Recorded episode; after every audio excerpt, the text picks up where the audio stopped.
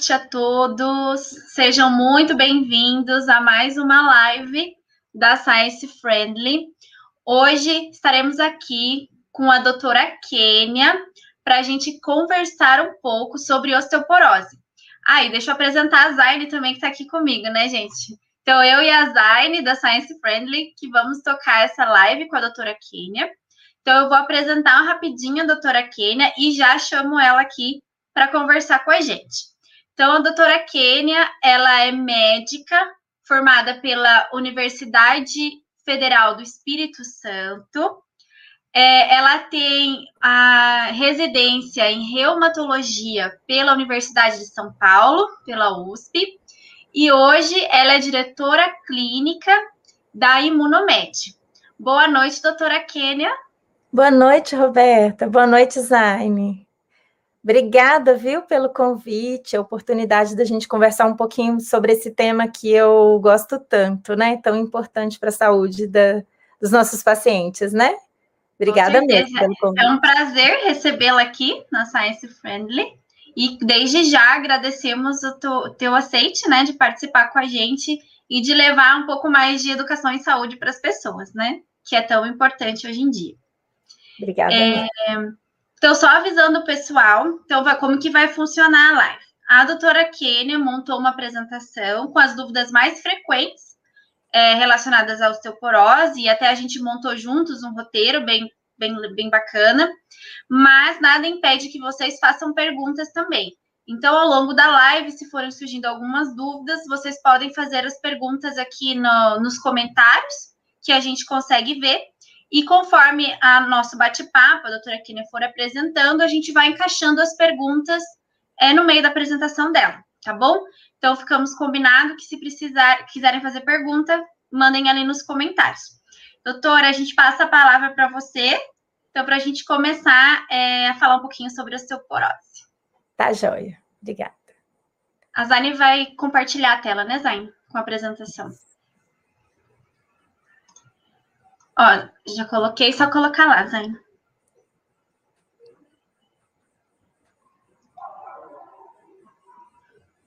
Zaine, se você puder clicar ali no ocultar para assumir esse negocinho, isso. Perfeito. Então, passa a palavra, doutora. Boa noite, boa noite a todos. Obrigada, né, pela presença de vocês interessados nesse tema tão importante, né, osteoporose. Eu escolhi começar com essa foto, é uma foto totalmente leiga do meu celular, de uma praiazinha pertíssimo da minha casa, né? Para a gente já começar com esse assunto em relação à osteoporose, a importância, né? Da vitamina D, do sol, desse ar livre da natureza. Então, eu tenho o privilégio de estar pertinho desse lugar lindo aí. Apesar de ser mineira, moro aqui no Espírito Santo, há bastante tempo, minha faculdade aqui, né, com especialização fora, mas retornei para Vitória, onde trabalho hoje cuidando desse assunto também no consultório de reumatologia. Então, vamos começar definindo a doença. É, osteoporose é uma coisa importante, né, que às vezes as pessoas têm muita dúvida, é uma doença de corpo inteiro. Então, uma doença generalizada. Embora no resultado dos exames, a gente escolhe amostras, né, de colo do fêmur, da coluna é, lombar, isso vai estar tá representando dois tipos de ossos que a gente tem, que a gente vai conversar um pouquinho mais à frente, mas aquele resultado da doença osteoporose vai significar que todos os ossos estão com baixa densidade mineral óssea, né? Então é uma doença generalizada, não é algo localizado naquele ossinho que foi estudado. Então, isso é importante da gente entender. E aí, essa doença se caracteriza, então, pela diminuição dessa massa óssea e destruição, deterioração da microarquitetura, que predispõe, então, a fraturas por fragilidade. E outra coisa também que eu quero chamar bastante atenção para vocês gravarem é essa imagem, né? É o, o, a célula óssea que constrói, ela chama osteoblasto, e a célula óssea que faz a reabsorção, né, que reabsorve o osso velho, ela é chamada de osteoblasto. Então, o osteoblasto não é uma célula má, né? Ela é necessária para ir fazendo a renovação do nosso tecido ósseo. E aí, como tudo na vida, para ter saúde, uma questão de equilíbrio. Eles precisam é, combinar né, a construção juntinho com a remodelação, com a reabsorção. E quando acontece um desequilíbrio do estudo desses, dessas duas células, é que então é, surge a doença, né? Então, se a gente tem um excesso de reabsorção e a formação não dá conta de preencher aquela lacuna, a gente vai ter uma diminuição da densidade mineral óssea, que então a gente está com a doença osteoporose. E outra coisa interessante também, depois a gente vai abordar mais detalhadamente, é que as medicações elas vão atuar nessa conversa aí, né? Ou é, ativando a formação, os osteoblastos, ou é, diminuindo a reabsorção é, em cima dos osteoclastos. E a conversa entre eles também, né, que são é, os mediadores, os sinalizadores das atividades que eles vão desenvolver. Então, todo o cuidado né, da osteoporose, ele, ele se baseia nessa figurinha aí, né? E assim, como uma, um muro, uma construção de uma casa, existem pilares, existem ingredientes dessa formação, então vamos pensar aí a qualidade desse cimento, né? O que, que a gente colocou ali, a medida certa de areia, água, cimento, então tudo isso é importante para a gente ter a construção do nosso tecido ósseo adequadamente, tá? Então, gravem essa, essa primeira imagem aí, que vai ficar bem bacana depois, ao longo da aula, para a gente ir lembrando disso, né? Pode passar? É uma informação muito importante, então, né, do tema e, e por que, que a gente escolheu falar sobre isso, é uma doença muito prevalente no nosso país. Então, 10 milhões de pessoas, né, têm o diagnóstico de osteoporose, e é muito mais é, frequente em mulheres do que em homens, uma para cada três mulheres é portadora de osteoporose, é, acima de 50 anos, né, e um em cada cinco homens com essa mesma idade. Então, tem um, uma predisposição maior nas mulheres, com um fator hormonal, né, relacionado a essa predisposição. É, a maioria das mulheres na pós-menopausa, né, é que começa esse declínio hormonal e avançam para essa é, deterioração da, da, da, densidade mineral óssea, da microarquitetura óssea, evoluindo então para esse diagnóstico de, de osteoporose, né. E o pior é que a gente tem ainda hoje 80% de pessoas com esse diagnóstico que fraturam, né? É, sofrem uma fratura e não sabem a causa daquela fratura. Então, tratam a fratura sem investigar que a causa foi a osteoporose. Então, um número muito grande de pessoas, né? Que não tem é, é, esse conhecimento e às vezes passam por serviços médicos que também não fazem essa investigação. E aí, educação em saúde, né? A ideia é a gente mudar ou contribuir, tentar ajudar esse cenário. Se teve uma fratura que a gente chama de mínimo trauma, ah, eu caí, é, escorreguei, caí e fraturei. Isso não é normal, né? Então a gente chama de fratura por fragilidade, é, uma fratura que não foi por um impacto é, suficiente para aquele aquele desfecho, né? Então, cair em casa e fraturar significa fratura por fragilidade. Tudo bem, você vai ao pronto-socorro, vai ser tratada aquela fratura, mas num pós-tratamento imediato ali de urgência, precisa investigar como é que está a estrutura óssea e por que que quebrou, né, num simples queda de, de própria altura. Isso não é normal, tá? Podemos... Doutora, eu acho importante, né, a gente frisar que não é uma doença só de mulher, né? Porque eu acho que por ser mais frequente em mulheres, muita gente associa por ser uma doença de mulher, mas e os homens acabam nem fazer uma análise, né? Diagnosticar nada. Então é bem importante a gente frisar que sim, homens também podem ter osteoporose, sim. né?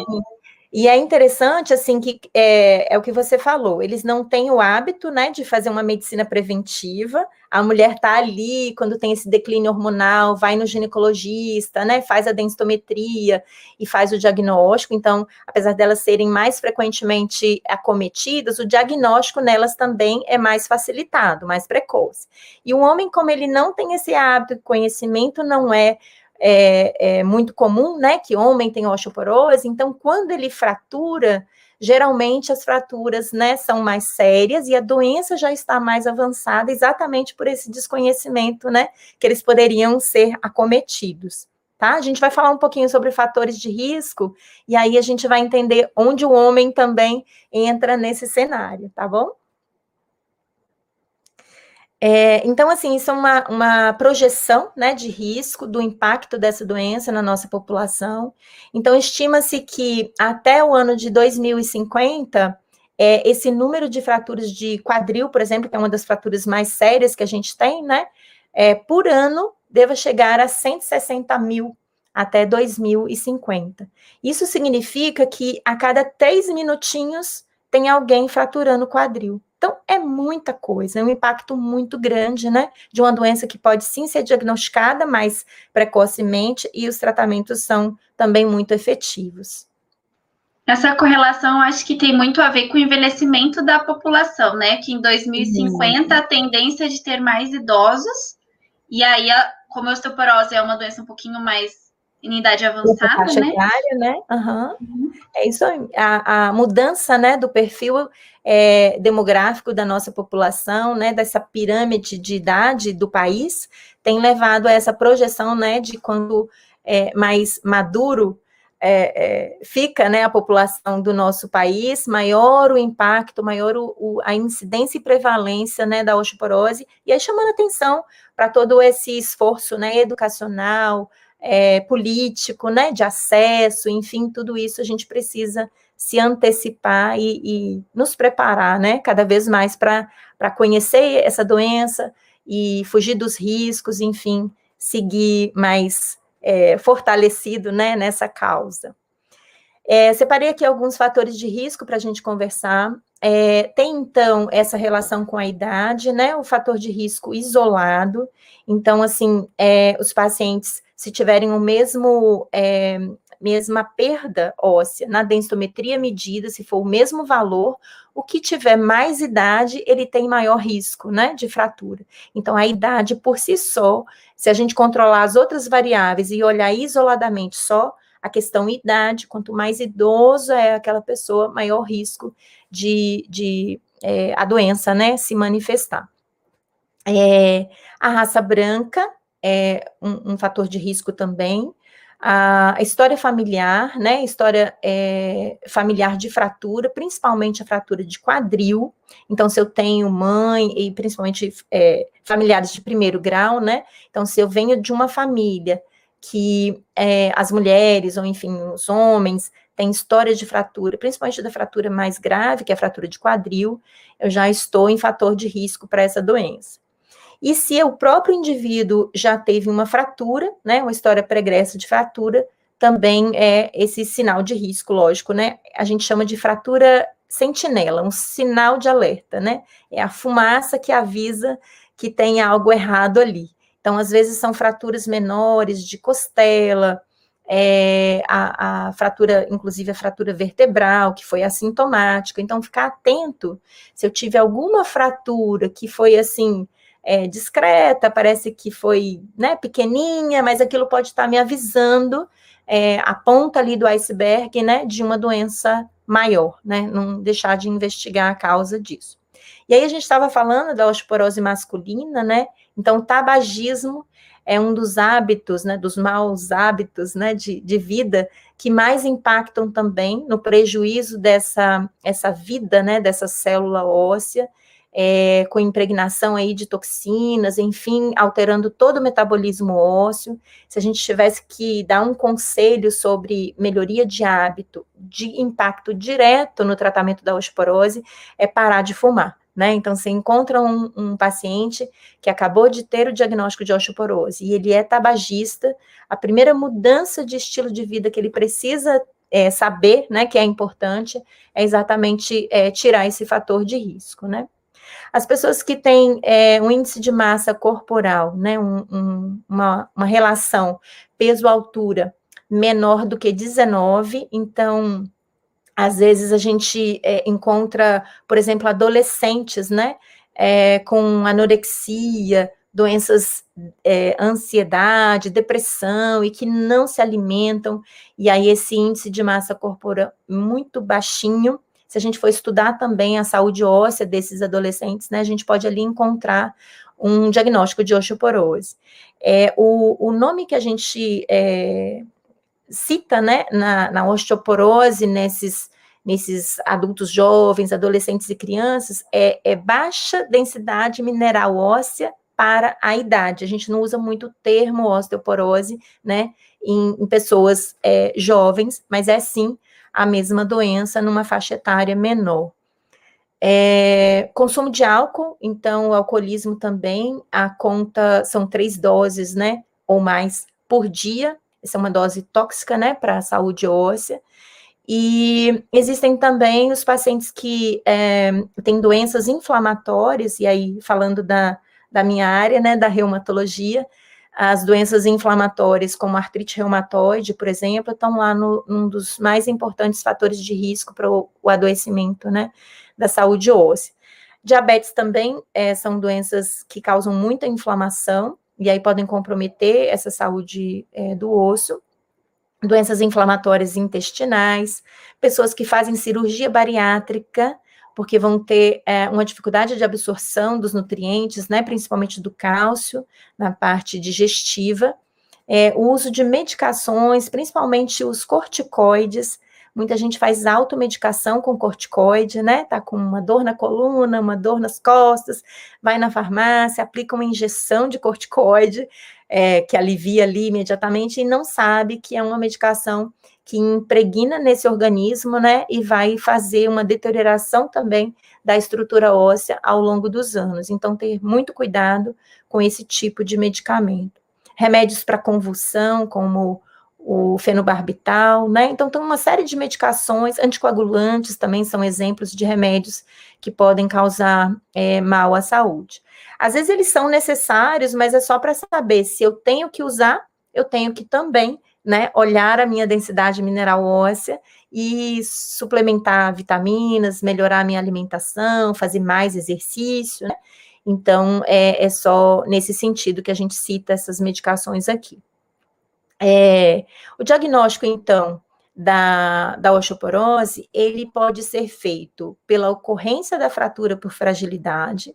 Então, às vezes, a gente está é, numa cidadezinha do interior que não tem tanto recurso de exames. Então, se você tem um idoso, né, que é, fraturou gravemente, fraturou, por exemplo, o quadril, depois que escorregou na cozinha, no banheiro, você já pode tratar como osteoporose. Então, é uma fratura de um impacto que não era esperado, né? Então, só a história clínica clássica dos sítios, né, que a gente fala assim, mais frequentes da osteoporose, se eu tenho uma fratura na, nesses lugares, e mesmo que tenha sido com, é, e até é, é, porque foi com um trauma mínimo, a história clínica já me autoriza como médico a cuidar desse paciente com osteoporose.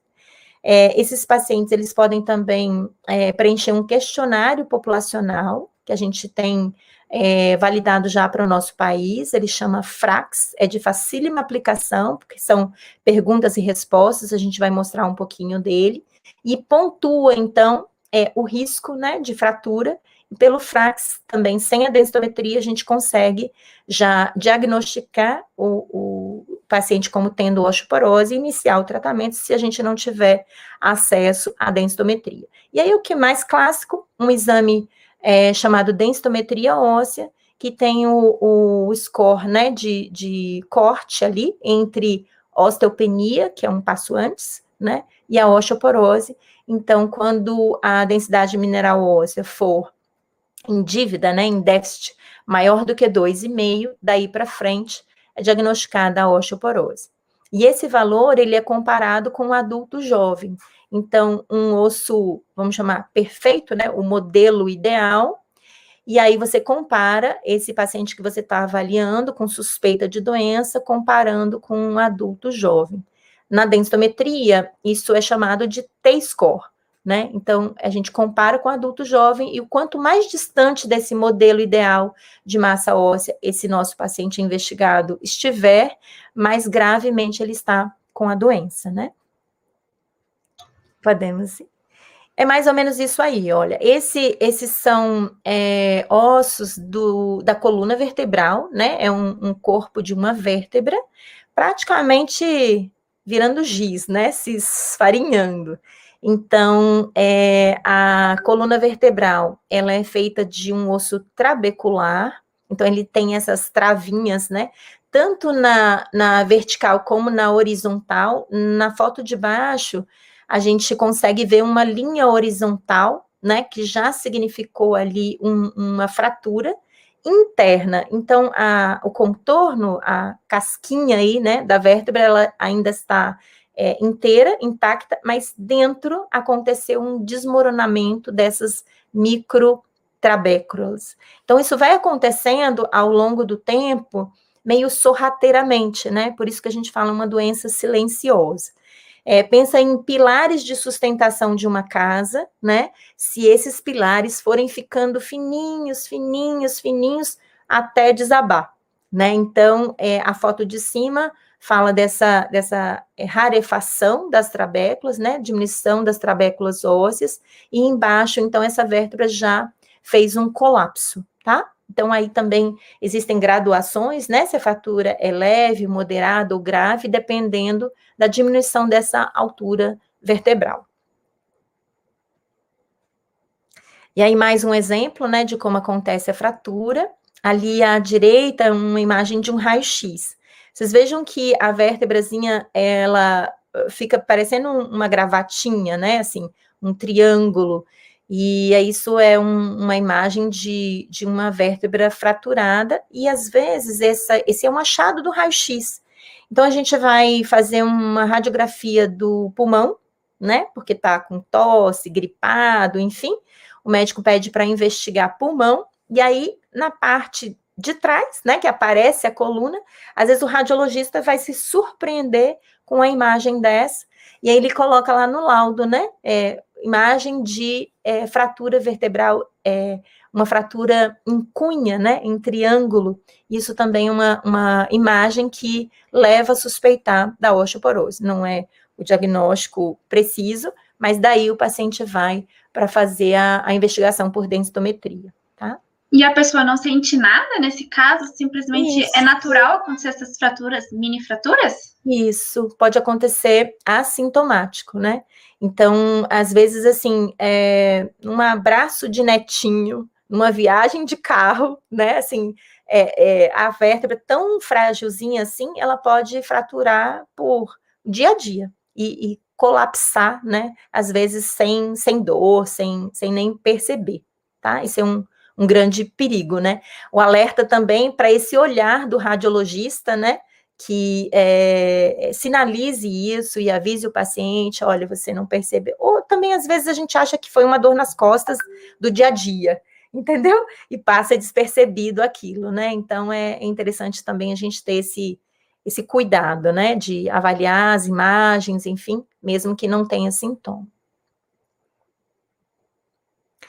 É, existe um termo que a gente tem é, trabalhado bastante atualmente, que é esse risco iminente de fratura, né? Um paciente que ele está tão fragilizado, com tanto fator de risco, que a gente prevê que a, a fratura vai acontecer naquele próximo ano, ou daí a no máximo dois anos. Então, esse para gente é um paciente emergencial, né? Ele precisa, a gente precisa colocar uma luz nesse paciente, identificá-lo, fazer buscativa e trazê-lo para o tratamento. Como a osteoporose é muito prevalente, vocês viram lá, né, 10 milhões de pessoas e tal, praticamente, né, uma em cada três mulheres, né, enfim, é muita gente doente, é, a gente precisa conseguir estabelecer prioridades, né, de identificação, tratamento e socorro. Até porque muito dos tratamentos da osteoporose são remédios custosos, né? Caros. Então, assim, para uma ação de saúde,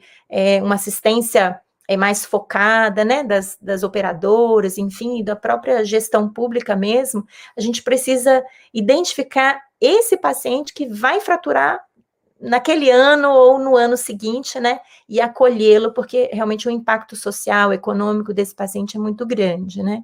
E então, assim, se, como eu estava falando, é, aconteceu uma fratura, né, que não foi investigada, e principalmente as fraturas por mínimo trauma, que são as fraturas por fragilidade, esse paciente ele precisa ser um, um, sinal de alerta, né? Esse evento precisa ser um sinal de alerta para prosseguir a investigação, porque a maioria fraturou a fratura sentinela, uma fratura menor, e aí logo em seguida vai ter uma fratura de maior impacto, como aquelas vertebrais, né? Às vezes em cascata, várias vértebras é, fraturam ao mesmo tempo, levando à incapacidade, ou uma fratura de fêmur, que vai colocar o idoso numa cadeira de rodas ou num é, se tornar acamado, né? Então, essa, é, essa importância da identificação do porquê das fraturas. É, os primeiros três meses de tratamento de corticoide, então, às vezes, como eu disse, né, o paciente ele vai é, precisar usar essa medicação. Ah, pacientes com urticária, pacientes com asma, pacientes que têm é, situações né, de, de, necessidade do uso do corticoide, as doenças reumáticas também, o lúpus em atividade, enfim. Existem várias doenças que o corticoide ele foi indicado pelo médico. A gente esquece a história de automedicação, que é um absurdo, né? Não devemos, mas às vezes ele vai ser necessário. E aí, nesse início do tratamento do corticoide, é fundamental que esse paciente já comece a fazer reposição de vitamina D, cuidar da alimentação, fazer atividade física, porque o impacto desse remédio nos ossos é realmente muito rápido, né? Então, esse também é para a gente um, um, paciente é, que precisa ficar ali no, no, radar, né, da identificação precoce. Se é um, um idoso que cai muito, então, as quedas, né, dentre os fatores de risco também da fratura são, é, assim, um dos fatores principais de cuidado, evitar as quedas. Então, se é um idoso caidor, a gente também precisa colocá-lo no radar de, de investigação e, e intervenção, né, para não acontecer a fratura.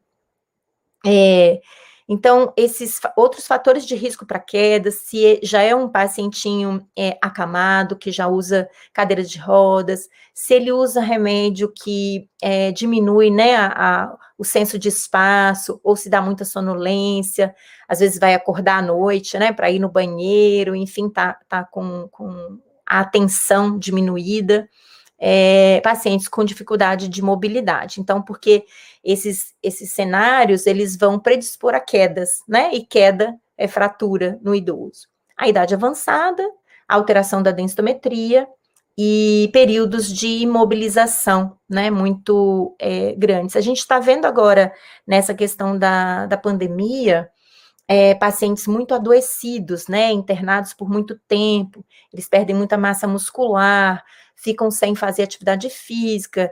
Então, é nesse cenário, né, de imobilização prolongada, é, não só a estrutura muscular, mas a estrutura óssea também vai estar comprometida. Então, a gente é, tem muita atenção, né, para esse cenário de muito tempo acamado, adoecido, sem, sem atividade física. É, as pessoas também que estão com doenças neurológicas, né, também são pacientes de risco de, de fraturas, tá? De passar. E aí a gente estava falando um pouquinho, né, dessa história de usar remédio é, para depressão, por exemplo, ou indutores do sono, e isso sendo risco de, de queda e fratura, é, existem programas, né, específicos para avaliar o ambiente que esse, esse idoso vive, né? Então, a casa segura e as informações é, que a gente pode passar para esse público para evitar quedas. Então, assim, olhar é, a altura do colchão, né, da cama onde dorme, se o pezinho dá no chão, né, colocar um tapetinho ali, porque às vezes até o contato do pé no chão frio já dá um estranhamento e faz com que eles caiam, né, mas uh, esse tapete precisa estar tá fixo, ele não pode embolar também no pé, então tem todo uma, uma, um planejamento disso, um abajur, né, do lado da, da cabeceira, uma luzinha assim, é, que ele possa tocar assim que ele acorda para se levantar, as barras, né, no banheiro de apoio, dentro do box, enfim, é, olhar, olhar bastante assim brinquedinhos de crianças no chão, né? Às vezes é o netinho com com o avô, a avó, né, que deixa as coisas espalhadas e aí pisou ali num carrinho e vai longe, né? É, então, assim, tem todo esse, esse cuidado, né, da gente passar é, a olhar o nosso ambiente como um, uma vistoria mesmo, né, prévia. Então, quinas de armário, né, móveis muito na altura é, da cabeça, enfim, que, que, que, possam precipitar essas quedas. Então, esse olhar do ambiente também é muito interessante, né, para a gente. As escadas, né, eu esquecendo das escadas, que são grandes vilãs aí de quedas em casa. Então, ter o, o corrimão, né, o apoio dos dois lados, não só do, do vão livre, né, mas a, o lado da parede também, porque não adianta ter um corrimão aqui se eu caio para o lado de cá e não tenho onde me apoiar, né? Às vezes a parede não é o suficiente para segurar um, uma queda, né? Então é interessante também essa, essa questão do cuidado com, com o ambiente. Aí a gente estava falando do questionário, é, chama Frax, né? Então é auto-aplicável também, ou é, profissionais de saúde treinados assim, enfermeiro, é, o, o, cuidador, né, pessoas que, que, lidam com esses pacientes, fisioterapeuta, enfim, ele é muito é, autoexplicativo, né, perguntas e respostas, e a gente pode, então, é, então tem, tem peso, altura, é, aquela história familiar, se tem familiar com fratura, se usa o corticoide, se tem uma doença inflamatória, mais ou menos tudo que a gente conversou de fator de risco, esse questionário ele aborda se é tabagista, se bebe muito, e aí vai pontuando, né? Depois é uma ferramenta disponível na internet, ele calcula o risco, né? Então, assim, se o paciente tem é, mais do que. Ele calcula o risco de fratura nos próximos 10 anos. Então, se o paciente tem, por exemplo, mais do que 3% de risco de fratura de colo de fêmur nos próximos 10 anos, ele já é um candidato a tratamento de osteoporose, né? Então, ele, ele, ele faz um, um gráfico, né? Ali nesses coloridos, é, se, se a, a, o resultado, é, o gráficozinho for no verde, tá tudo bem. Se for no vermelho, sinal de alerta, né, para a possibilidade da doença.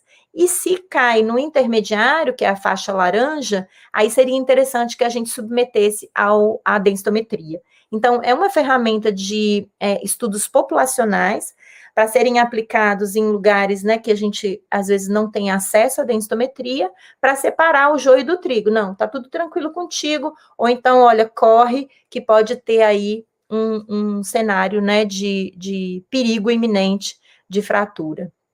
É muito interessante essa ferramenta, né? Frax, Frax Brasil, essa ferramenta, ela é usada mundialmente, mas é validada aqui no nosso país. Eu achei bem interessante exatamente por essa questão da acessibilidade, né? Porque às vezes você vai naquelas populações vezes, ribeirinhas, lá no Isso. interior do norte, não tem né, acesso à densitometria, por Exatamente. exemplo. Muito interessante. Então é, é, muito bacana, assim, trabalhos né, de estudo epidemiológico de uma determinada população, estudos populacionais, eles, esse, essa ferramenta ela pode separar né, quem eles vão encaminhar para a capital, enfim, né, que deveriam prosseguir a investigação, ou até, como eu falei, a, a, através da história clínica e da aplicação do Frax, já começar a tratar, né? Um clínico, enfim, um médico de família poderia já começar o tratamento. Essas imagens são os resultados da densitometria, né? Então, é, como eu falei, são amostragens, mas que vão representar a saúde do corpo inteiro né?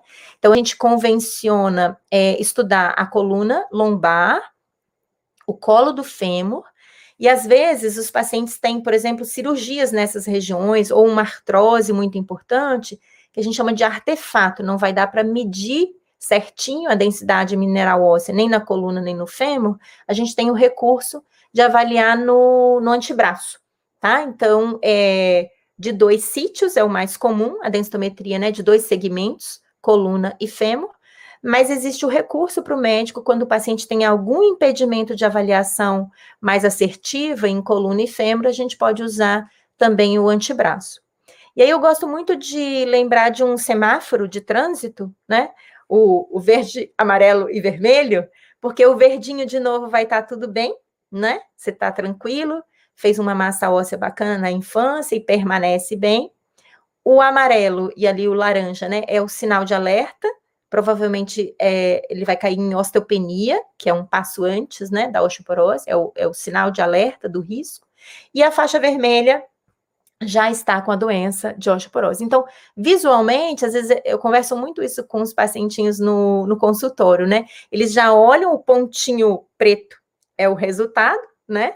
E aí, como gráfico de criança mesmo, que você vai acompanhando, esse pontinho preto, nosso objetivo é que ele volte para o verde, né? Que ele reconstrua esse, esse osso, né? E que possa reverter a situação. É, para o amarelo já tá bom, para o verde é onde a gente quer chegar, né? É, esse custo humano, né, das fraturas de quadril, é, um ano depois da fratura. Então, é, esse é um slide muito triste, né, que ele fala desse, desse impacto, né, social. É, 20% das pessoas que têm uma fratura de quadril, elas é, vão a óbito depois de 12 meses. Então, 20% dessas pessoas, né, vão, vão a óbito. Veja se aparecem os outros gráficos, né? Aí, 30% fica é, sem condição de andar, pode soltar o próximo. 40% incapacidade permanente. E 80% perdem alguma atividade que fazia antes. Então, assim, quase ninguém escapa, sabe? Então, se você teve uma fratura de quadril, que é para a gente a, mais grave, né? Fratura da osteoporose, 80% das pessoas vão pelo menos deixar de fazer uma tarefa que faziam antes. Ah, antes da fratura do fêmur eu passeava com o meu petzinho, agora eu não consigo mais, não consigo ir à distância, né? Antes eu ia na feira sozinho, antes eu ia no supermercado, alguma coisa eles perdem, né? 80% das pessoas que fraturam de osteoporose, fraturam quadril, deixam de fazer algo, né, que antes eles eram capazes. E aí, nisso, nessa derrocada aí, até a, a, a fatídica é, cifra aí, né, de 20% de óbito depois da fratura de quadril, né, no ano seguinte da fratura de quadril. Pode passar? E aí a gente fica perguntando, né, mas por que isso tudo, sabe? Porque é, tem, tem diagnóstico, tem tratamentos maravilhosos, né? E esse cenário triste não muda e tal. Então, assim, de novo agradecendo a vocês a oportunidade da gente conversar sobre isso, né? Existem vários trabalhos investigando esses porquês. Por que, que esse cenário é tão triste? Por que, que esse cenário não muda e tal?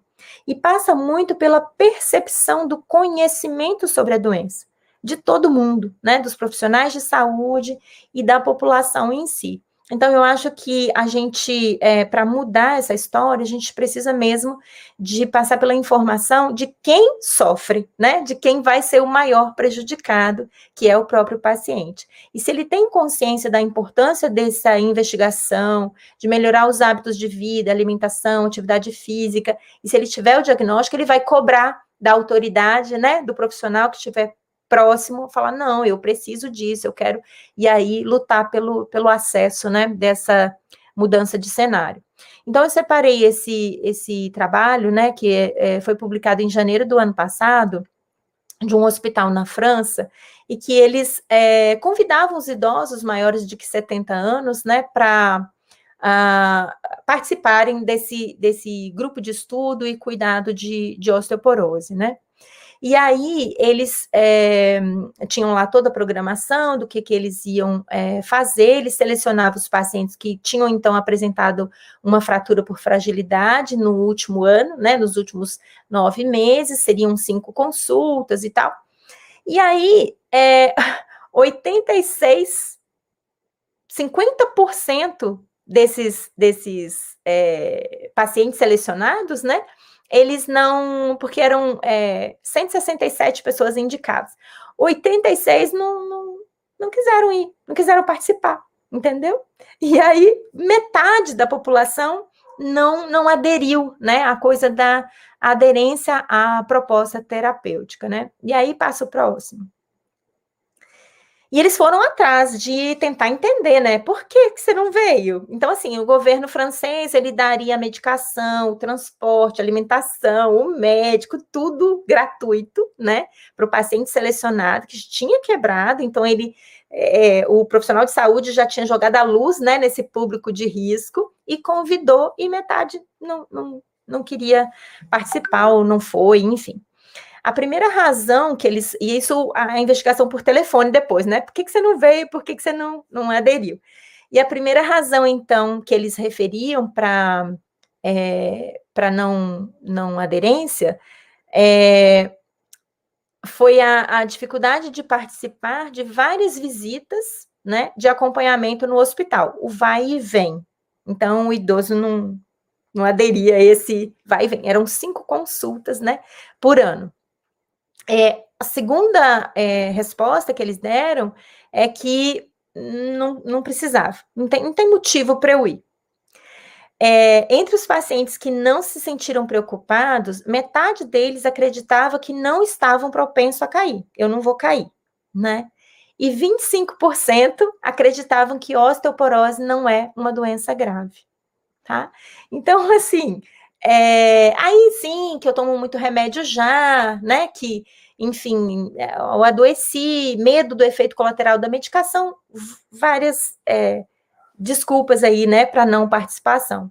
E essa história da osteoporose, não acreditar que a osteoporose era grave, é, chamou a atenção lá dos profissionais, porque, assim, se a gente comparar aquele impacto ali, né, de 20% de óbito no próximo ano, esse impacto, ele é maior do que câncer de mama, do que infarto agudo do miocárdio e do que AVC. Então, se a população ela já tem uma consciência da gravidade do câncer de mama, do infarto e do derrame, né, do, do acidente vascular cerebral, por que, que essa consciência de gravidade ainda não chegou, né, para o conceito e o diagnóstico de osteoporose? Então, a gente precisa lutar muito para desmistificar essa questão, até porque é uma doença quietinha, né? Silenciosa, ela só vai dar sintoma é, no desfecho mais trágico, que é a fratura. A gente vai precisar trabalhar bastante essa questão da educação em saúde, né? A gente tentar mudar isso aí. Isso foi de janeiro de 2020, né? Num, num país europeu, com todo o acesso fácil a, a, ao profissional de saúde, né? É, e o risco de morte dessas outras que você comentou é mais iminente, né? Então Exatamente. as pessoas têm mais medo e têm a visão de que é mais grave. Uhum. acho que a dificuldade dessas doenças mais silenciosas é isso. As pessoas não, não acreditam na gravidade. É isso aí, né? Então a, a história do que a gente não vê, né? Assim, você tem que acreditar, né, para correr atrás da, da segurança e do cuidado, né? É, pode passar? Aqui a gente vai falar um pouquinho sobre os alimentos, né? Sobre as, uh, os alimentos mais ricos em, em, cálcio. Então, lógico que o leite e derivados são os alimentos que contêm maior é, miligramagem né, de, de cálcio. E um outro estudo muito interessante também, que foi feito com a nossa é, população brasileira, que investigou o hábito alimentar dos brasileiros e a média de ingesta de cálcio foi 400 miligramas por dia. A gente precisa de um grama. Então, a maioria da população brasileira ingere aquém, né, abaixo da necessidade de cálcio diária. O que eu é, ingiro hoje de cálcio não serve para amanhã, então é todo dia né? O nosso organismo ele precisa do cálcio para uma série de funções, né? Para a preservação da nossa vida. Então, é, a eletricidade cardíaca precisa de cálcio, a contração muscular precisa de cálcio. A gente não faz praticamente nada se não tiver o cálcio diário. E se eu não ingerir esse um grama de cálcio todo dia, o meu organismo ele não vai deixar de usar o cálcio, ele vai lá no meu estoque ósseo e vai dar uma mordidinha, tá? E vai dando e vai tirando desse estoque, né? E aí então a doença osteoporose é, vai ser o, o, desfecho ali dessa dessa má ingesta, né, de, de cálcio. Se eu garantir na minha alimentação um grama de cálcio todo dia, meu estoque ósseo fica quietinho, né? Então, essa é a importância da alimentação de todo dia. É, então, assim, como essa, esse trabalho mostrou, né, que a, o hábito alimentar é mais ou menos 400 miligramas e a nossa necessidade de um grama, aí a gente precisa ou melhorar, direcionar esse paciente com osteoporose, né, para conhecer melhor os alimentos e melhorar essa ingesta de cálcio, ou então suplementar, né, com, com comprimidos, enfim, suplementos ricos em cálcio. E é realmente suplementação, né? Então é interessante que a gente conheça, é, também vou mostrar, existem é, aplicativos, hoje em dia é, é, tudo aplicativo, né? Muito fácil. Então existem calculadoras de cálcio, você, ah, será que, sei lá, sardinha tem cálcio? Você pesquisa lá, sai o resultado de quantos miligramas de cálcio um filézinho de sardinha tem, que é bacana, né? E aí você vai fazendo a continha do dia e lógico que é, em, em pouco tempo a gente já começa a ficar habituado a fazer refeições com um grama de cálcio. Tem um exemplo também que eu vou passar para vocês, como que fica fácil construir né, uma alimentação é, que tenha um grama de cálcio todo dia. Pode passar. Legal. Eu acho que uh, essa tua fala já respondeu uma pergunta que a gente tinha ali da Luciana, que ela tinha perguntado exatamente quais os cuidados com a alimentação para ajudar na prevenção, especialmente uhum. com caso direto familiar. Então, acho que essa pergunta a gente já conseguiu é, responder. E aí, legal que você vai mostrar como que a gente calcula, porque eu estava, eu já ia fazer essa pergunta, mas o quanto é em alimento um grama de cálcio? Isso. É, existem, então, aplicativos, né, que fazem esse cálculo. Esse é da IOF e tem também Calculare, que é uma ferramenta, né, que usa a nossa linguagem, o, o nacional. Mas, assim, só para vocês terem um, um, exemplo aí de uma dieta, de uma alimentação de um dia, né, de uma rotina, que chega a um grama de, de cálcio por dia. Essa, essa dieta, ela foi preparada por um, um amigo nutricionista, né, que até coloquei aí os créditos do Felipe. Então eu pedi, ah, monta aí para mim um dia de um grama de cálcio, né? E então, ah, no cafezinho da manhã, um, um, copinho de iogurte, né? Um copo americano, 200 ml de iogurte ou leite. Ah, na hora do almoço, a gente ingerir uma, uma colher de, de sopa é, de couve refogada, uma colherzinha de sopa de gergelim, que você pode colocar ali na saladinha, uma fatia de queijo Minas, e à noite, uma colherzinha de sopa de quiabo, uma colherzinha de sopa de espinafre refogado. Ó que fácil, né? Dá para comer isso facinho, né? E aí, lógico, com todas as substituições, existem, a gente sabe, né, pessoas com intolerância à lactose, intolerância ao leite, enfim, existem to todas eh, alternativas, né, para os veganos, enfim, uma série de opções, sim, né? Os, nutri os nutricionistas ajudam bastante a gente nessas substituições, né, da, da, do cardápio alimentar, mas a gente tem uma infinidade de alimentos ricos em cálcio, né? E, e para agradar todo tipo de paladar, né? É, não, a gente não precisa realmente ficar é, devendo isso à nossa saúde, tá? Então é se interessar mesmo pelo assunto, né? Estudar os alimentos, usar essas ferramentas de cálculo e logo a gente consegue ter uma rotina para melhorar esse, esse hábito alimentar é, do brasileiro, né?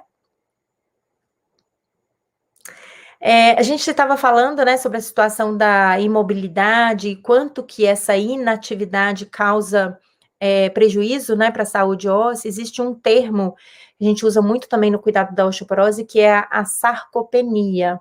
Então, isso é a perda da massa muscular, né, da massa magra. É, por uma série de, de situações, o idoso também vai perdendo, né, esse tônus muscular, esse vigor muscular, e às vezes tem essas situações mais sérias é, de, de perda da, da massa muscular. E tem um testezinho que também é muito simples de, de aplicar. A gente é, recomenda que não façam sozinhos, né? Porque se eles já estão fragilizados, eles podem é, ter tontura e, e, cair, mas um fisioterapeuta, um médico ou, ou até acompanhado por um, um, familiar, isso é possível. O idoso ele vai é, sentar numa cadeirinha, o idoso que eu digo, mas o paciente que tiver investigação, né? Podem ser pessoas jovens também. Então, ele sentadinho, aí tem um cronômetro que você dispara o cronômetro quando é, fala, né, é, vai, começa, dispara ali, ele tem que andar 3 metros, a gente coloca um conezinho ali na distância de 3 metros daquela cadeira, então ele tem que ir e voltar em 12 segundos. E é impressionante as pessoas que não conseguem fazer essa, essa prova né, nesse tempo. Existem pessoas, vocês vão imaginar que não conseguem nem levantar da cadeira, né? Os 12 segundos vão passar ali, porque ele precisa conseguir se levantar sozinho, dar um passo, né, até 3 metros e retornar nesse tempo. Então, é, é um teste também que a gente estava falando, né, do como fazer essas suspeitas de forma simples, em, em longe, né, dos, dos hospitais escola, dos hospitais é, científicos, assim, uma aplicabilidade disso na rotina, né, do médico investigador, é, e aí, então, se o paciente que ele está suspeitando, né, dessa fraqueza muscular, não consegue fazer esse trajeto nesse tempo, também deveria ser encaminhado para investigação né, mais é, detalhada da perda da massa muscular, da massa é, que sustenta também esse esqueleto, né? Então, é, é um termo, assim, só para a gente passar um pouquinho sobre a importância também do músculo para a saúde óssea, né? Ele vai, lógico que o paciente que não tem musculatura, ele vai cair mais fácil, né? E aí uma queda, fratura, ele não tem essa estrutura de proteção do osso, né? Nosso osso, ele é envolvido por essa musculatura exatamente para ele não absorver todo o impacto de uma queda, por exemplo, tá? Doutora, a gente tem mais uma pergunta. Aí, eu acho que você vai falar dos exercícios físicos depois, né? Que eu acho que é exatamente a pergunta da Luciana. Então, qual a importância de atividade física no caso da osteoporose? Então, é, Luciana, obrigada, né, pela, pela sua presença e pela pergunta. O exercício é fundamental, né, para o tratamento da, da osteoporose, prevenção e tratamento de osteoporose. É, os exercícios, a gente é, estuda os exercícios de maior resultado, né, melhor resultado na reversão dessa perda ou prevenção da perda são os exercícios resistidos, com peso, tá? Então, é, a musculação, né? Mesmo que seja um pezinho leve e graduando à medida que o pacientinho consiga é, sustentar esse pezinho, é o, o tipo de exercício de maior resultado, mais rápido resultado. E é lógico que nem todo paciente com fragilidade né, óssea e, e, e, situação de saúde vai conseguir fazer a musculação, por exemplo. Né? Então, se ele não puder fazer é, um, um pilates mais forçado ou uma musculação é, assistida, qualquer atividade física é melhor do que nenhuma, né? Então, assim, é interessante que tenha um, um, uma batida do pé, né? O impacto. Então, os exercícios na água, eles têm menor resultado para a osteoporose, mas não que não possam ser feitos. A gente pode começar um, uma reabilitação física, né, numa piscina e progredir para o solo. Mas se ele pode ir para o solo, isso já gera toda uma informação né, nas células ósseas de resistência e de necessidade de fortalecimento. É, a dança é uma, uma delícia, né, para os idosos, então, o cuidado mesmo com o equilíbrio, então, é essa coisa, né, além de ser lúdico e, e melhorar bastante a qualidade de vida, é, as danças são, são muito indicadas, e exercícios como o Tai Chi, é, de equilíbrio. Então, são exercícios muito leves, né? Que é, usam o, o, o, giro, né? E, e movimentos coordenados e ajudam demais a prevenção de quedas na osteoporose. Então, são aí dicas de exercícios, né? É, que podem ser feitos para para esse cuidado, tá bom? Na verdade, não existe uma contraindicação absoluta. A gente sempre fala que onde o paciente se sente confortável e seguro, né? E com a prescrição médica de autorização para execução daquele exercício. Mas todo mundo é, deveria fazer alguma atividade física no cuidado da osteoporose. É, uma, uma, outra questão, né, que a gente já abordou também, é só para frisar, é, a fratura do colo do fêmur, então, é a que tem maior impacto na qualidade de vida e na quantidade de vida, né, desse paciente.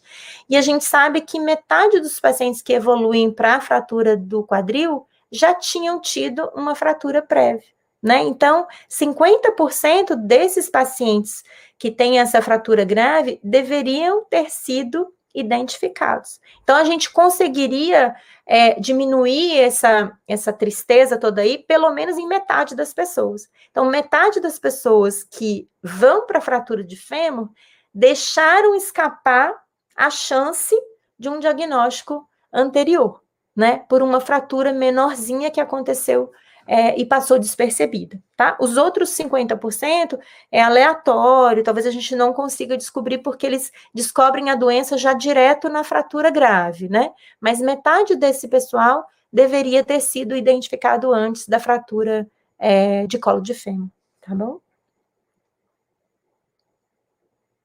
É, existem é, centros de coordenação, né, de, de busca ativa é, para identificar esses pacientes de, de alto risco, que a gente chama de FLS.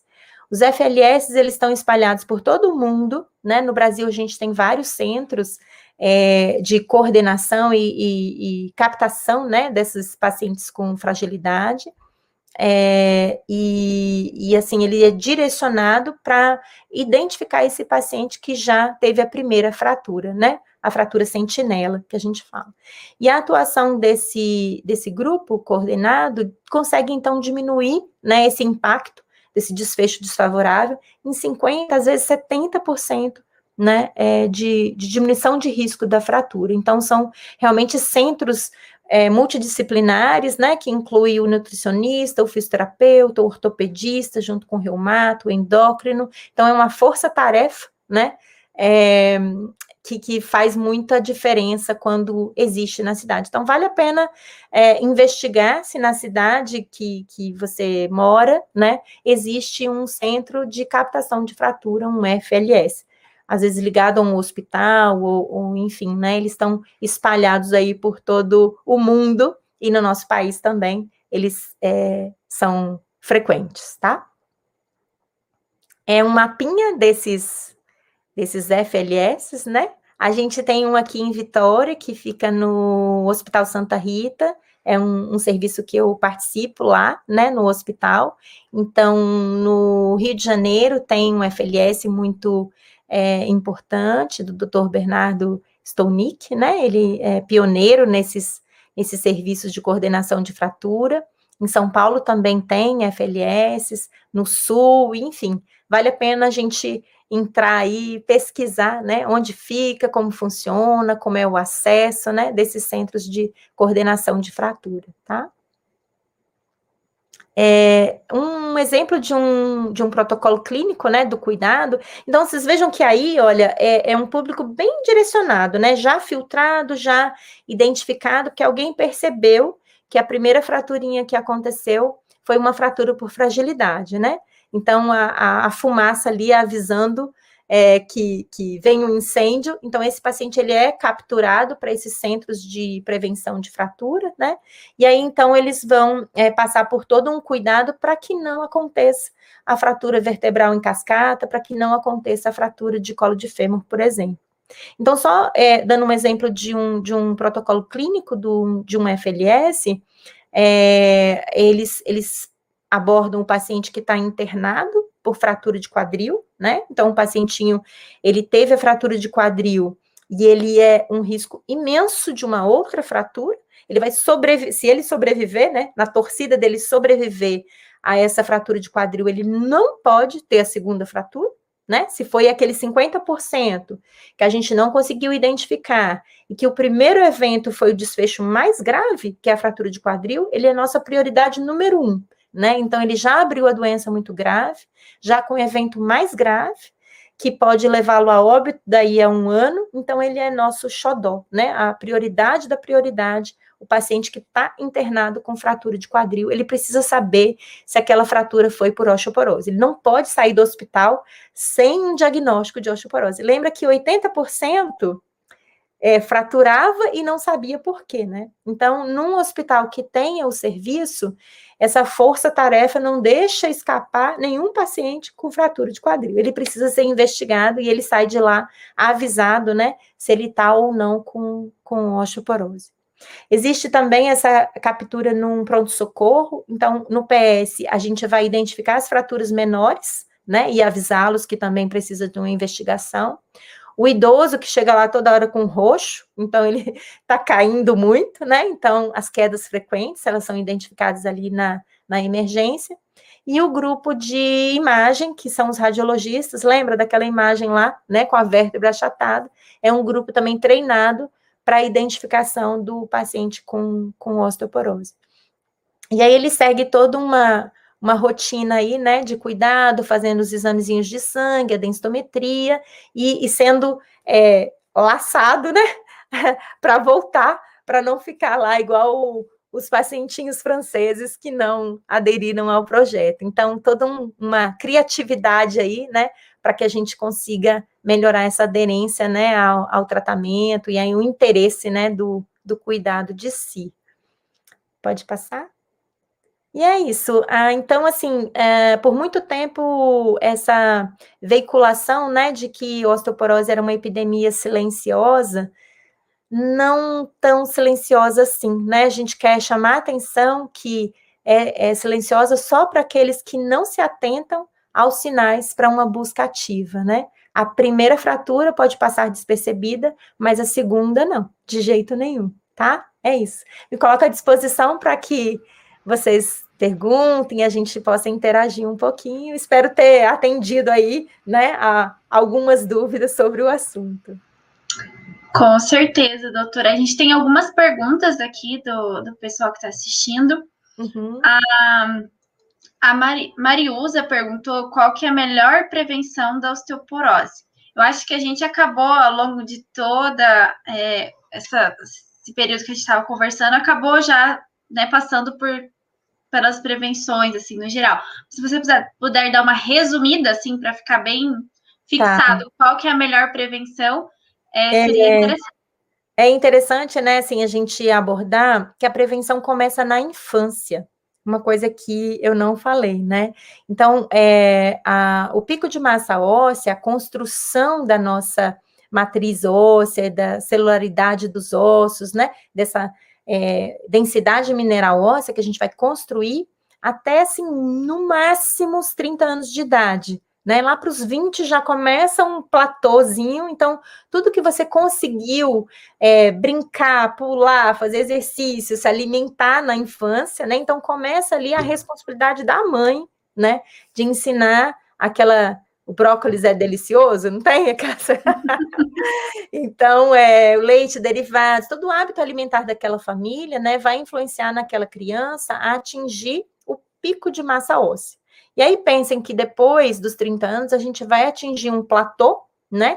Em que fica retinho, fica um platô ali até os 50, 55 anos, mas vai ficar na reta que você chegou, né? Na altura que você conquistou na infância e adolescência. E aí depois, se você tiver uma reserva muito baixa, nas mulheres, por exemplo, pós-menopausa, é o declínio, né? Então, óbvio, quanto maior a gente construiu esse osso na infância e, e adulto jovem, né, mais reserva a gente tem para não passar um aperto absurdo lá. Então, a prevenção, assim, é, colocando, é, além do que a gente conversou, né, a prevenção começa na infância, né, com a boa alimentação, atividades físicas que fortaleçam a estrutura muscular e óssea, né? Existem também trabalhos muito lindos sobre isso, as crianças que foram atletas, as crianças que brincaram mais, que fizeram mais exercício, né? É, lá na frente vão ter estrutura óssea melhor, tá bom? Só um adendo aqui, antes de entrar a próxima pergunta, que eu já ouvi falar, não sei se é verdade, com relação a quando a gente é mãe. Diz assim, você tem que agradecer seus ossos à sua mãe, tipo, que gerar. Isso tem um impacto, além da questão hormonal da mulher. A gente gerar uma vida também tem esse déficit, né? Exatamente. é, toda uma, uma, uma responsabilidade ali, né? Nesse, nessa etapa, né, da construção daquele bebezinho que você está gerando, né? A gente falou da criança depois de nascida, mas é, você tem toda a razão, começa bem antes, né? Na geração desse bebê, o quanto que eu me cuidei, cuidei como mãe, né?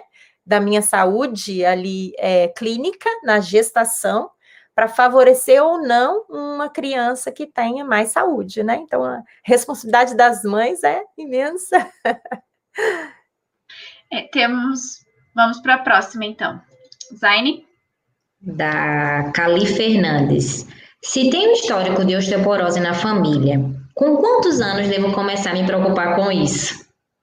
É, a gente conversou agora também, né, sobre essa questão. Então, é, a partir do momento que é, o adulto jovem, né, ele começa a ter a responsabilidade do cuidado de si, né, ali já começaria então essa preocupação. Então é o que a gente estava falando agora, né? A criancinha, ela foi cuidada, mas a partir do momento ali na, da adolescência para frente, começa esse desligamento, né?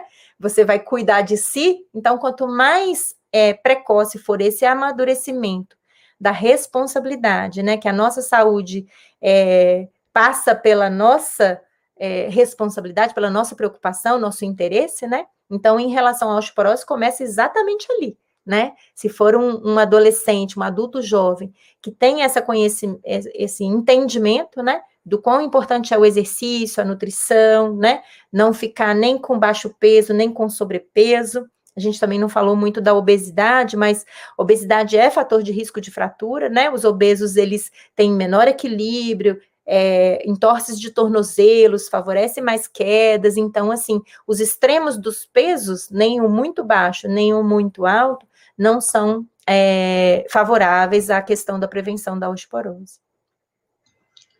Perfeito. Mas a Ana Lúcia perguntou se no caso de diagnóstico de osteoporose pode-se retornar à osteopenia e de que forma? Ah, isso é muito interessante também, né? A pergunta que a gente estava falando daquele gráfico lá do semáforo, né? Da, do resultado da densitometria, o verde, amarelo e vermelho né? Então, sim, a gente pode reverter uma situação de osteoporose. É lógico que quanto mais precoce é o diagnóstico, né? Ali na faixa vermelha, no limiar entre vermelho e amarelo, vai ser mais fácil de você retornar para uma situação de osteopenia. E como fazer isso? É, com certeza, um paciente que tem o diagnóstico de osteoporose, ele vai necessitar de tratamento medicamentoso, né? Todo paciente com osteoporose faixa vermelha, definido como osteoporose, ele vai precisar de medicação. Além da suplementação do cálcio, da vitamina D, do exercício, né, da, da parte de equilíbrio, prevenção de quedas, ele vai receber uma medicação específica para caso, caso a caso, né, que o médico então vai indicar. Existem uma série de medicações, comprimidos, injetáveis, no soro, enfim, uma série de medicações, como eu falei, muito efetivas que vão é, reverter o cenário da, da osteoporose ou, na, na, pior das hipóteses, estabilizar, né? Não vai a derrocada e não, não acontece o desfecho da fratura, ou diminui bastante esse risco. Doutora, a gente tem mais uma última pergunta aqui do, do YouTube. Zaine? Da Ingrid. Qual o papel dos hormônios masculino e feminino na osteogênese? Como melhorar a osteogênese na velhice? Então, só é, explicando, né, esse termo é, é, essa formação óssea, né, gênese de, de, formação. Então, como a gente consegue formar ossos novos e em relação a essa renovação, né? É um, uma, uma ideia muito interessante também, é aqueles bonequinhos lá, né? Um reabsorvendo e outro construindo. Então, o nosso osso, ele está nessa constante dinâmica, né? De reabsorção da célula envelhecida e formação de um ossinho novo, preenchendo lacunas que a gente possa ter tido desgastes, microfraturas ao longo da vida. Então, realmente é uma matriz muito viva, né? Muito dinâmica. E a influência dos hormônios aí nessa é, osteogênese, né? Tanto os hormônios femininos como os hormônios masculinos, é realmente é, na, na estimulação aí desses é, osteoblastos, né, que são as células formadoras da, da matriz óssea, né, é, e, e, toda essa, essa dinâmica também, né, hormonal, é, de aumentar ou favorecer a reabsorção e a formação, é esse equilíbrio. Então, os hormônios, eles têm sim uma influência nesse equilíbrio entre a formação e a reabsorção óssea. Ah, os hormônios masculinos, por exemplo, a testosterona e derivados de testosterona, às vezes eles entram na reposição, inclusive feminina, né? porque são hormônios que têm essa conotação de anabólicos, né? Eles são formadores. Então, estimula a formação, o crescimento celular. Dão vigor muscular, né? Então, eles, eles são usados aí, lógico, com toda a parcimônia do cuidado, né? Em, em relação à quantidade e acompanhamento laboratorial dessa dosagem e, e avaliação do risco e benefício dessas reposições. Isso que eu ia falar, tipo, na questão do homem, né? Tem mais testosterona, tem mais tônus muscular. Então, como você falou na aula, que tipo, quanto mais forte o músculo, a gente tá com o osso protegido, né? Então, já que o homem, normalmente, né, tem uma massa muscular mais, então ele, tipo, aparece menos a osteoporose nele, porque ele já tem essa proteção natural, né, dos é ossos. Uhum. Doutora, é, Vou fazer a última pergunta da Luciana daqui a pouco, mas eu, antes só tenho uma, uma minha. Você uhum. comentou que é, a osteoporose é uma doença generalizada, né? Que apesar de a gente tirar, é, é, pegar para fazer o diagnóstico em alguns locais, uhum. e falando só uma questão em dente, é, também a gente tem uma fragilidade, quem tem osteoporose acaba tendo uma fragilidade maior ou não? Aham, uhum, sim é também muito interessante, né? Essa, essa sua pergunta. Tanto que é, a gente, um, em alguns tratamentos, a gente pede, inclusive, o aval do, do cirurgião dentista sobre a saúde bucal, né? Esses tratamentos, eles vão interferir em toda essa dinâmica também da implantação, né? da, da fixação, né? dessas é, raízes dentárias, desses alvéolos dentários, enfim. Então, a estrutura do dente é muito, na verdade, é um osso, né? Nosso dente, a estrutura é toda é, muito semelhante. E sim, a, pacientes com osteoporose costumam ter é, perdas dentárias, fraturas dentárias, né? Então, é, é interessante que essa, esse cuidado passe também por uma saúde bucal e essa é, interação com o cirurgião dentista. Isso é, é real. É muito legal porque assim, a raiz do dente ela fica no osso, né? Então, se a Sim. gente tem uma perda de osso, acaba enfraquecendo esse, essa ancoragem, né, do dente, digamos assim. Exatamente, assim. né? É, você já deve ter, ter conhecido alguém que precisou fazer um enxerto ósseo, uma enxertia óssea, né? Para ir fazer um implante dentário, por exemplo. Então, se não tem a estrutura de sustentação fortalecida, né, não consegue fazer essa, essa saúde dentária, né, adequadamente. É, Para a gente encerrar, a Zane vai fazer a última pergunta que a gente tem ali no YouTube. Da Luciana. Qual a importância da vitamina D no nosso corpo como prevenção ou durante o tratamento da osteoporose? É verdade. A, a vitamina D, ela é fundamental, então, para essa qualidade, né, da, da massa óssea. Então, a gente estava falando de quantidade, perda da, da densidade, enfim, em termos de quantidade.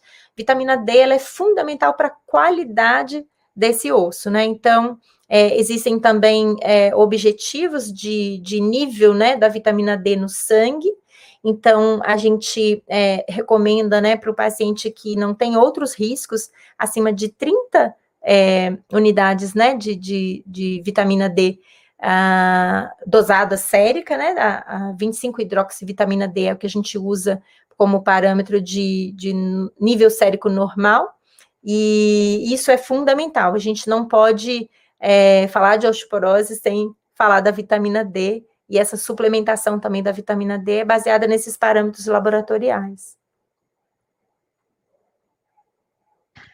Então é isso. Eu acho que nosso tempo esticou um pouquinho mais. É, foi super, tipo, aprendi um monte, adorei, doutora, né? Agradecemos bastante. Para mim, tipo, sair daqui agora, fera em osteoporose. Na verdade, preocupada em me alimentar, saber como é importante essa questão da alimentação, da influência, né? Por isso que a gente fica bons hábitos alimentares para todo mundo, né? E a gente agora está vendo como realmente é importante, o que a gente pode evitar futuramente, né? Na nossa saúde. É isso, né? Deixamos agora a palavra final, né? Que você tenha para o público, para a gente encerrar. Só, só gratidão mesmo, né? Pelo interesse, pelo tema, pela oportunidade da gente conversar um pouquinho. Me coloco à disposição se quiserem, né, continuar mandando aí as perguntas. Acho que fica, né, no canal de vocês é, disponível. Então, posso, posso responder e me coloco à disposição para ajudar aí quem mais tiver interesse e, e dúvidas sobre o assunto, tá? Então, é, é só, assim, é, fortalecer essa, essa ideia que não é difícil a gente cuidar, né, da, da osteoporose, que passa muito pelos nossos próprios hábitos de vida, tá bom? Tá bom, então agradecemos a todos, né, que estiveram aqui presentes, a doutora Kênia, então se quiserem entrar em contato com ela, tem o arroba doutora Kênia, Cristina, acho, né? O Instagram. Também Sim. podem entrar em contato com a gente. Tem a na clínica dela Imunomed. Estamos aí para fazer essa ponte. Quem precisar, quiser tirar dúvidas. E estamos, né, agradecemos. Semana que vem teremos, né, continuando as nossas lives de tecnologia, é, sobre a tecnologia de mulheres, que mulheres estão nesse mundo Tech, e aí a gente tem as meninas da Brazilian Techs, então para quem tiver interesse em assistir semana que vem. E é isso. Boa noite, pessoal. Até a próxima. Até. Boa noite a todos. tchau. tchau.